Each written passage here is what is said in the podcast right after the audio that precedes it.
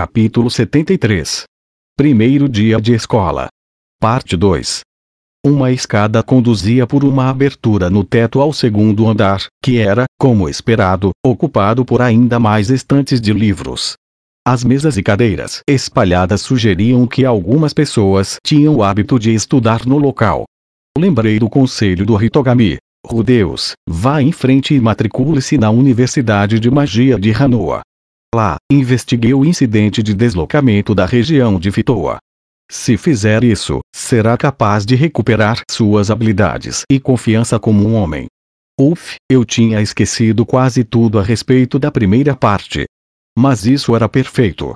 Com o grande volume de livros no local, eu estava fadado a encontrar algo sobre teletransporte. Entretanto, por onde começar? Será que devo perguntar ao bibliotecário? Não, não precisava de pressa. Nem mesmo o Reino Azura havia descoberto o que causou o incidente de deslocamento ainda. Se eu pudesse descobrir isso tão rápido, o Hitogami não teria me dito para me matricular na universidade. Teria me dito para entrar furtivamente e investigar, em vez disso. Na verdade, apenas me disse para investigar o incidente, não para descobrir sua causa. Talvez devesse estar acontecendo algo enquanto eu procurava. No momento, decidi compreender o sistema de prateleiras. A maioria dos livros era escrita na língua humana, mas entre eles estavam aqueles escritos na língua do deus demônio e na língua do deus fera. Também havia um livro na língua do deus lutador. Os alfabetos que eu não conhecia deviam ser a língua do deus do céu ou talvez a língua do deus do mar. Gostaria que traduzissem aqueles volumes para línguas que eu poderia ler. Houve um gritinho repentino por trás de mim. Me virei e vi um garoto com cabelos brancos e óculos escuros, carregando uma série de tomos e pergaminhos e olhando na minha direção. É o Phipps, percebi. Me apressei a me endireitar, pressionei meus pés juntos e me curvei. Peço desculpas pelo outro dia. Minhas ações descuidadas fizeram você perder um pouco de prestígio. Eu planejava te dar uma caixa de doces, mas, infelizmente, como um aluno novo, tenho me ocupado com muitas coisas. Gu. Não, não, está tudo bem, por favor, não se curve. Havia um cara na minha vida anterior que eu realmente respeitava, chamado Masa. Um trabalhador que poderia enfrentar qualquer coisa que a vida jogasse sobre ele prostrando-se sobre as mãos e joelhos. Um de seus decretos era: Sempre que você estragar alguma coisa, encontre um lugar inócuo como o banheiro para pedir desculpas sinceras, para que você não grite em um local mais público. Meu súbito pedido de desculpas fez Phipps entrar em pânico e parecia que estávamos indo em uma direção em que ele provavelmente me perdoaria. Sucesso. Rude. 1. Um, quero dizer, Rudeus, certo? O que está fazendo aqui? Só um pouco de pesquisa. Sobre o que? Pressionou Fitz. O incidente de deslocamento. Quando eu disse isso, suas sobrancelhas se uniram. Falei algo estranho. O incidente de deslocamento. Por quê? Perguntou ele. Eu morava na região de Fitoa do Reino Azura e fui teletransportado para o continente demônio após o incidente. O continente demônio. Disse Fitz. Achei sua surpresa um pouco exagerada. Sim, Demorei três anos para voltar para casa. Toda a minha família já foi encontrada, mas ainda há uma pessoa que está perdida. Esta parece ser uma boa oportunidade para fazer algumas pesquisas. É por isso que você veio para esta escola. Isso mesmo. Eu não poderia dizer a ele que o verdadeiro motivo era encontrar uma cura para minha impotência. Além disso, eu não estava mentindo. Queria saber por que o incidente de deslocamento aconteceu. Entendo. No final das contas, você realmente é incrível, disse ele, coçando a parte de trás da orelha. Eu não tinha certeza do que era tão incrível, já que ainda não tinha descoberto nada. Talvez ele tivesse reconhecido o meu poder após nossa simulação de batalha no outro dia. Bem, tanto faz. E o que, posso perguntar, você está fazendo aqui? Falei. Ah, sim. Estou trabalhando em alguns documentos. Preciso ir. Nos vemos de novo, Rubens. Sim, claro, até mais. Fitz se virou com pressa, indo em direção à entrada da biblioteca. No entanto, depois de apenas alguns passos, ele de repente olhou para trás. Ah, claro. Você deveria ler um livro escrito por Animo sobre teletransporte, chamado Uma Consideração Exploratória sobre Teletransportação em Labirintos. Isso não é ficção criativa, mas é fácil de ler. E então ele saiu correndo. Não parecia guardar rancor pelo exame. Talvez fosse mesmo um cara muito bom.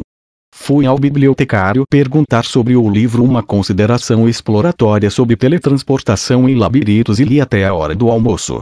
Era um volume fino, com menos de 100 páginas de espessura, e contava a história de Animos Macedônios, um aventureiro nativo das regiões nortenhas que foi explorar um labirinto. O labirinto, apropriadamente chamado de labirinto de teletransporte, era um tipo raro cujas armadilhas eram todas focadas em teletransporte. Havia cinco tipos de bestas que viviam lá dentro, todas criaturas altamente inteligentes que entendiam o formato do labirinto e para onde as armadilhas de teletransporte enviariam uma pessoa. Se alguém tivesse o azar de pisar em uma armadilha, se depararia com monstros esperando do outro lado. Era difícil evitá-las durante o combate, e se uma batalha se tornasse caótica, o grupo poderia ser imediatamente separado, então o labirinto foi classificado como perigoso ao extremo. Enquanto Animos e seus companheiros mergulhavam lá, ele estudou as armadilhas de teletransporte que encontrou pelo local.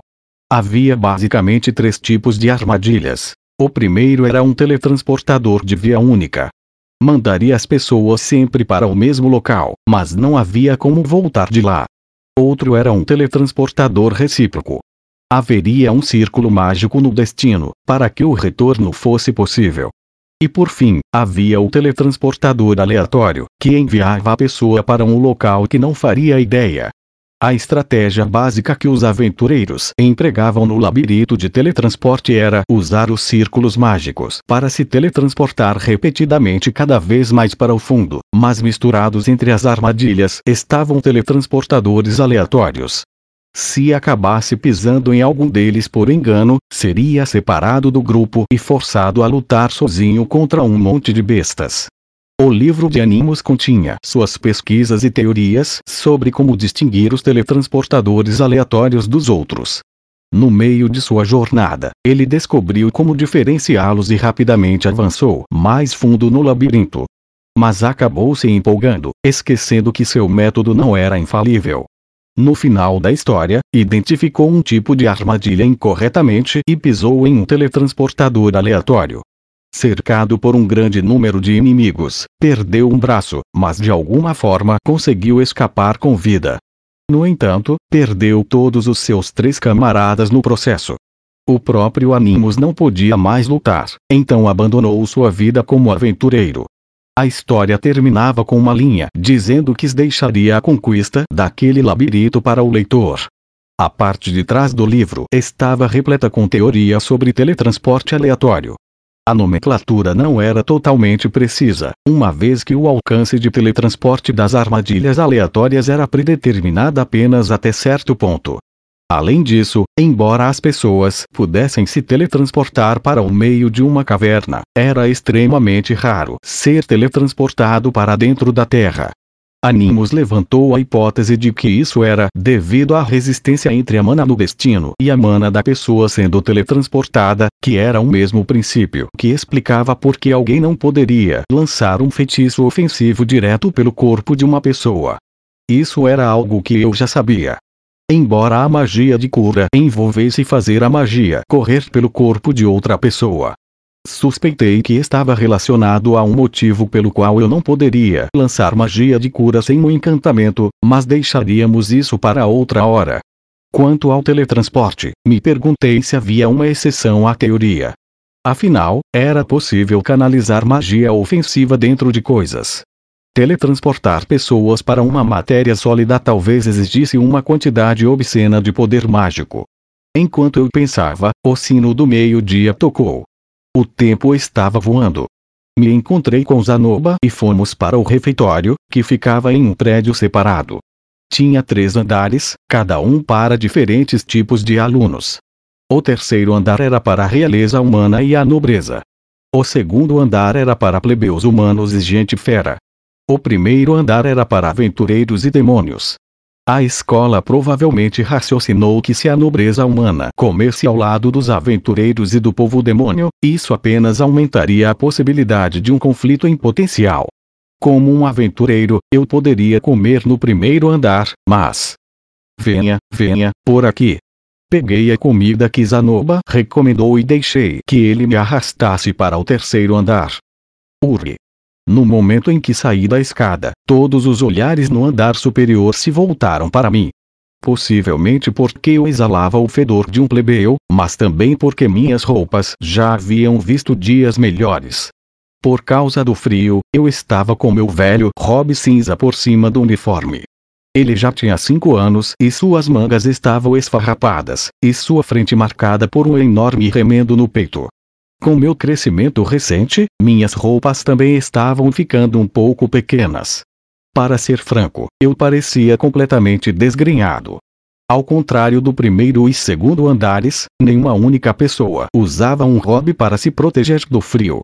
Estava cheio de pessoas com casacos e capas de aparência aconchegante, Podiam muito bem estar usando ternos, enquanto eu era o único de suéter. Zanoba, acho que não me encaixo aqui.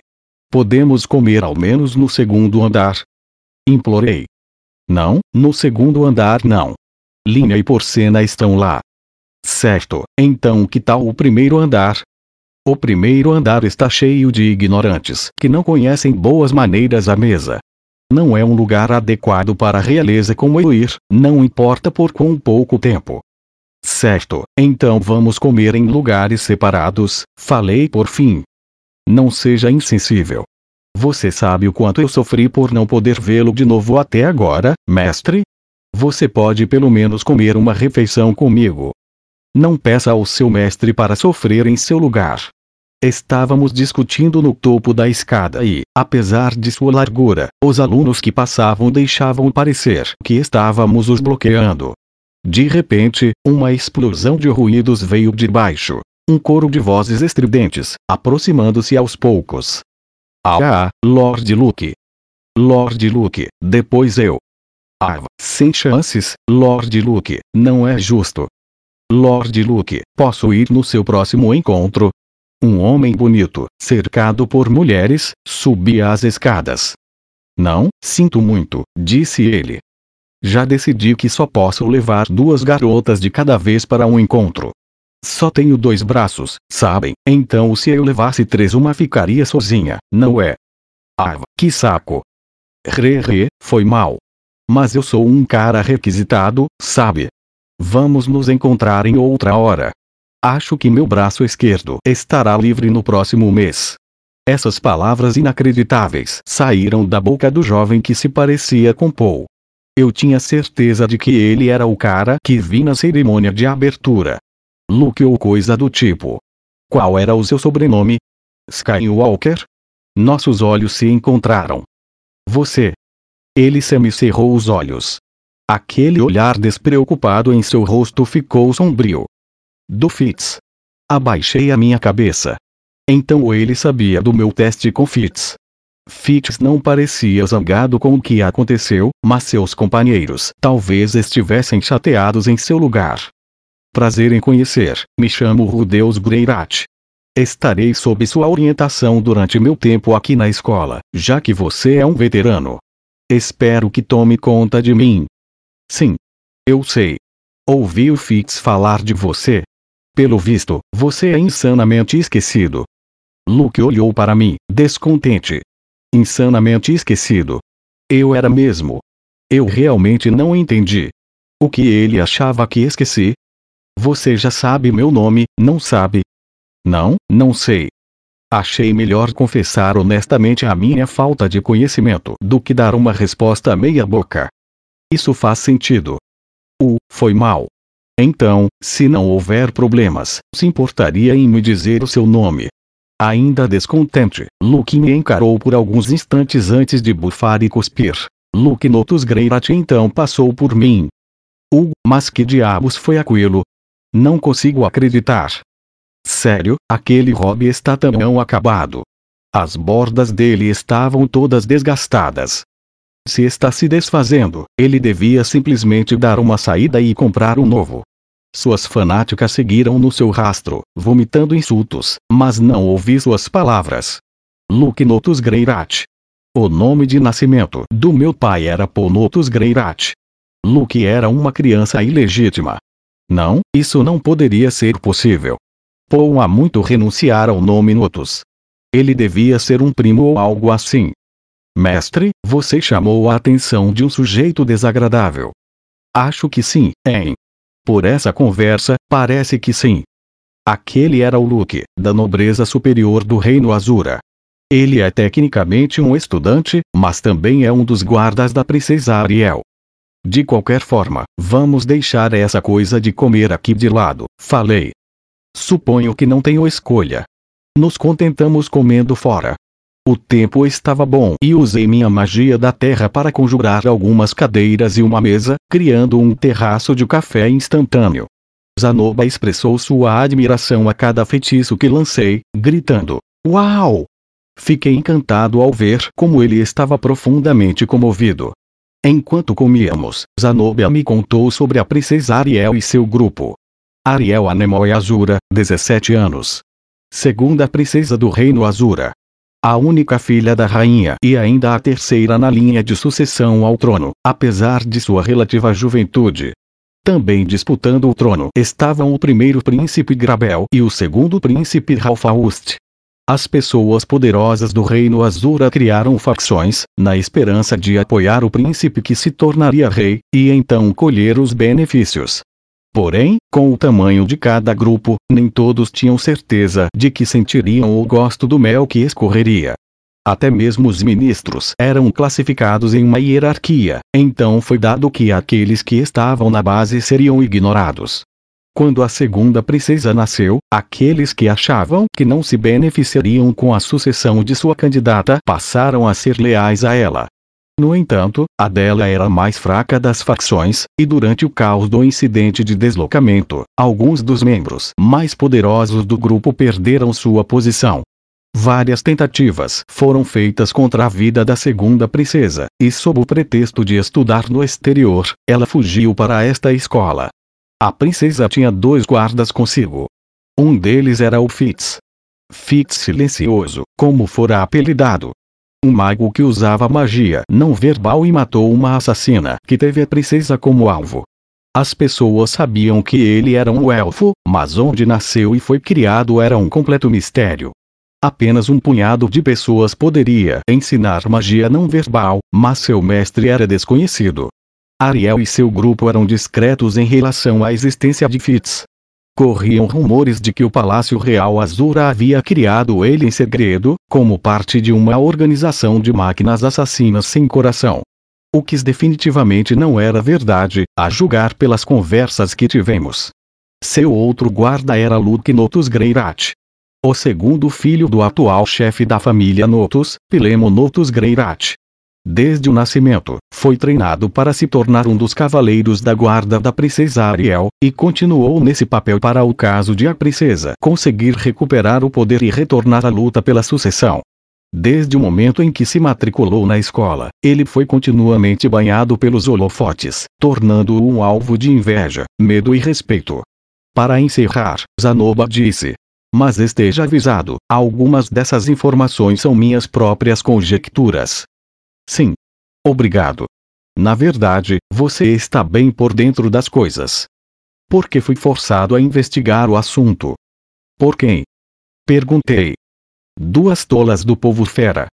Linha e porcena, em. De fato. Seu rosto era a própria imagem da angústia. Elas haviam o transformado em seu garoto de recados. Zanoba. Você está sendo intimidado por aquelas duas? Intimidado. Não, eu apenas admiti a derrota após perder para elas. Isso é tudo. Admitiu a derrota, hein? Zanoba parecia ligeiramente em conflito, mesmo enquanto falava sem rodeios. Eu queria ajudá-lo. Mas não sabia a extensão do poder das minhas possíveis oponentes. O povo fera costumava tirar conclusões precipitadas e eu não queria torná-las inimigas. No final das contas, porém, sempre ficaria do lado daqueles que são intimidados. Se elas estão fazendo algo que você não gosta, por favor me diga. Posso não ter muito poder, mas vou ajudar. Rahaha, eu não irei te incomodar, mestre, fique tranquilo. Mais importante, vamos falar sobre estatuetas. Disse ele com uma risada. Acho que por um tempo vou só monitorar a situação, pensei. Depois do almoço, retornei à minha perambulação. Não conseguia pensar em outros lugares em que gostaria de dar uma olhada. Então, após uma rápida visita pelos cantos, voltei para a biblioteca. Procurei referências sobre teletransporte, mas nunca havia frequentado uma biblioteca antes. Demorei um pouco só para vasculhar pelas pilhas de livros. A biblioteca me permitia examinar um catálogo de sua coleção, do qual selecionei livros com a palavra teletransporte em seus títulos. Depois disso, os cacei no mar de prateleiras. Só isso tomou várias horas. Além disso, a maior parte do que encontrei não era detalhado o suficiente, escritos em jargões técnicos, em linguagens que eu nem conhecia, ou exigiam conhecimento prévio sobre o assunto para entendê-lo. Se vou me enfiar aqui e pesquisar isso, acho que vou precisar de um caderno. Havia um limite para o que eu poderia guardar na minha memória. Decidi deixar os livros para o dia seguinte e sair da biblioteca. Lá fora, o sol estava se pondo e os alunos que haviam terminado as aulas estavam aos poucos retornando para o dormitório. Alguns também pareciam ir para a biblioteca. Fui na direção oposta, à loja da escola, na entrada do prédio principal. A loja estava cheia de alunos comprando em silêncio. Uma rápida olhada ao redor revelou livros de magia, cristais mágicos, robes, espadas de madeira, varinhas de iniciante, bolsas, sapatos e sabonetes, entre outros itens diários essenciais. Também havia alimentos como carne seca, carne defumada, além de garrafas de água potável e álcool. Comprei uma seleção aleatória de papel, caneta, tinta e um barbante para amarrar o papel. Não poderia ir à escola sem nem mesmo os suprimentos mais básicos. Quando saí, o lado de fora já estava escuro. Não havia qualquer poste de luz, mas o caminho ainda estava ligeiramente iluminado, então continuei andando. Embora o inverno já tivesse acabado, ainda havia neve nas calçadas. Andei com cuidado e corri em direção ao dormitório. Quando passei pelo dormitório feminino, não vi ninguém por perto. Meus arredores estavam completamente desprovidos de outras pessoas. Foi então que aconteceu. 1. Um, algo caiu. Era branco, mas não era neve. Por instinto, agarrei aquilo. Oh! O que se revelou diante de mim foi um tecido todo branco. Tinha enfeites, mas eram sutis e elegantes. O nome adequado para este item em particular era calcinha, e uma de qualidade bastante alta. Parecia, no mínimo, mais cara do que as que ele na Lise costumava usar. Será que alguém estava tentando pendurá-la para secar? Olhei para cima e vi uma pessoa espiando pela borda de uma das varandas. Achei que nossos olhos se encontraram, mas estava escuro, então não pude discernir seu rosto. Parecia que eu já tinha o visto em algum lugar. 1. Um, você derrubou. Gueama. Ladrão de calcinhas. É. O grito da aluna não veio de cima, mas sim de trás de mim. Em pânico, me virei para encontrar uma pessoa gritando e apontando o dedo para mim. Isto é um equívoco. Mas já era tarde demais. Momentos depois do grito, as janelas das outras varandas se abriram fazendo barulho. Então, pessoas surgiram saltando do primeiro andar, uma após a outra.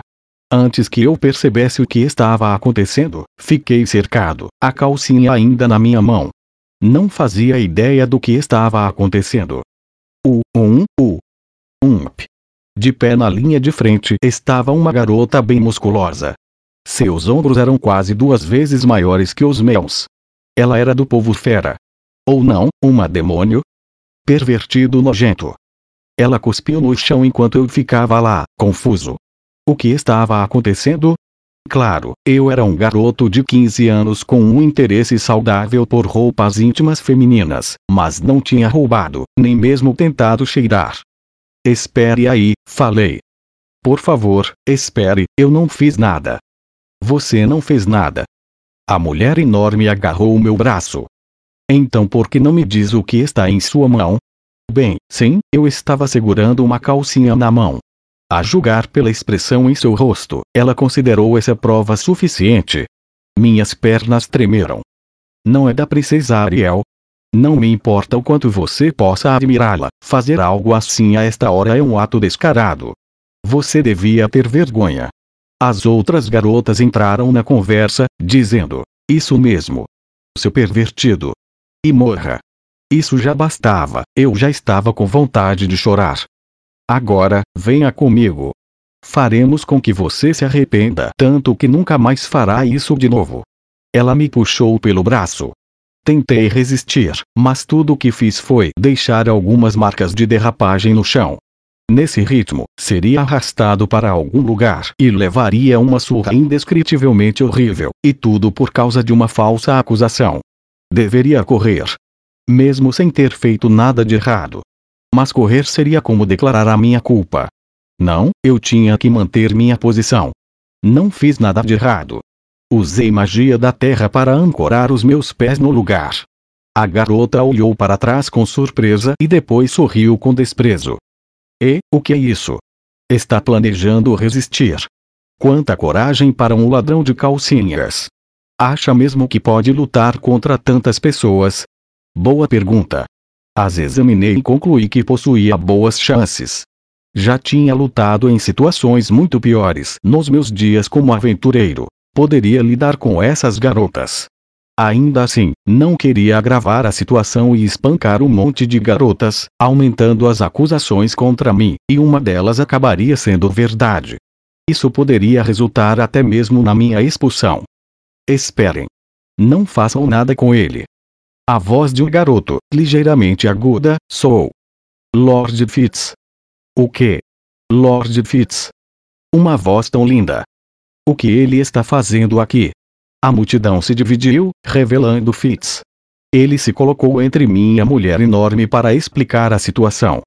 Sinto muito. Eu estava colocando esta roupa debaixo para secar, mas deixei cair. Ele a pegou para mim.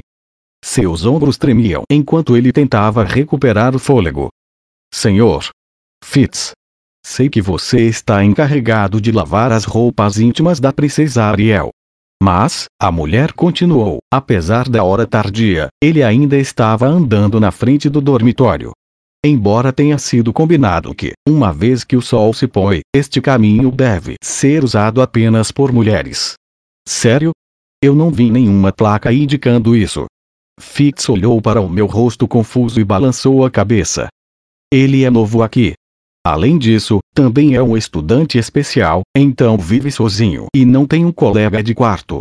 Ele não devia saber das regras mais intrincadas da universidade. Gostaria que dessa vez deixassem passar. Ele parecia frenético. Eu podia até ouvir o pânico em sua voz.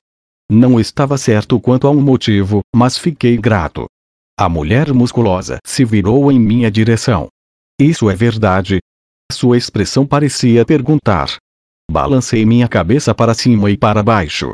Ela manteve um aperto firme em mim enquanto estudava o rosto de Fitz. Um, é surpreendente que você tenha ido tão longe para defender alguém. O que você diz deve ser verdade. Ainda assim, permanece o fato de que este garoto violou as regras do dormitório. Faremos dele um exemplo punindo. O que? Enquanto falava, ela tentou me puxar, mas depois congelou. Fitz sacou sua varinha e enfiou a ponta bem no rosto dela. Não acabei de dizer que ele não fez nada de errado? Basta. Agora solte a mão dele. Sim, senhor. Fitz? A sugestão de raiva em sua voz despertou murmúrios ao nosso redor. Mesmo na escuridão, pude ver o rosto da mulher grande empalidecer. Ou vocês gostariam de ser encaminhadas para o consultório médico? Sua voz podia ser aguda, mas com certeza havia intenção assassina por trás de suas palavras. Eu podia escutar as garotas ao nosso redor engolindo em seco. Que fodão. Xi. Certo, já entendi. Ela me soltou, embora com um pouco de violência. Forçadas a obedecer, as outras garotas também recuaram. Meu pulso doía, mas não parecia precisar de cura. Lord Phipps, vou deixar isso passar. Mas você aí. É melhor nunca mais mostrar sua cara no dormitório feminino em uma hora dessas.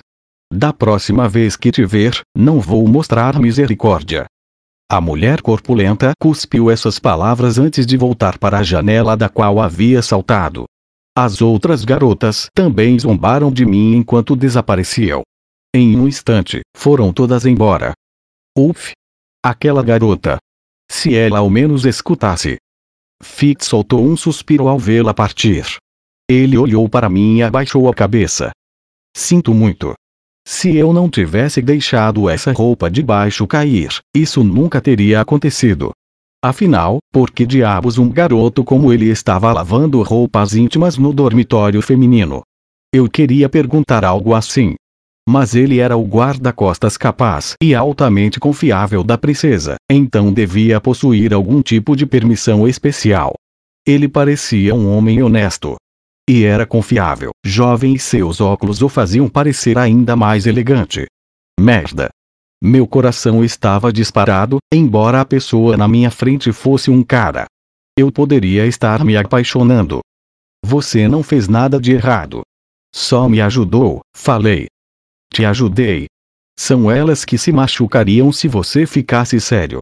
A razão pela qual ele estava tão frenético me acertou. Fitz devia ter pensado que elas se machucariam se eu liberasse o meu poder. Então agiu para garantir a segurança delas. Mas mesmo assim, senti compaixão em suas ações. Se isso fosse um mangá shoujo, seria nesse momento que nossa história de amor começaria. Ainda assim, aquilo tudo veio do nada. O que ela quis dizer? Perguntei. Sim, bem, é como a senhorita Goliard disse.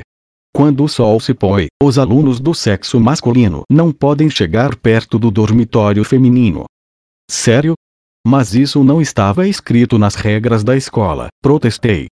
Isso foi decidido entre os alunos que vivem nos dormitórios.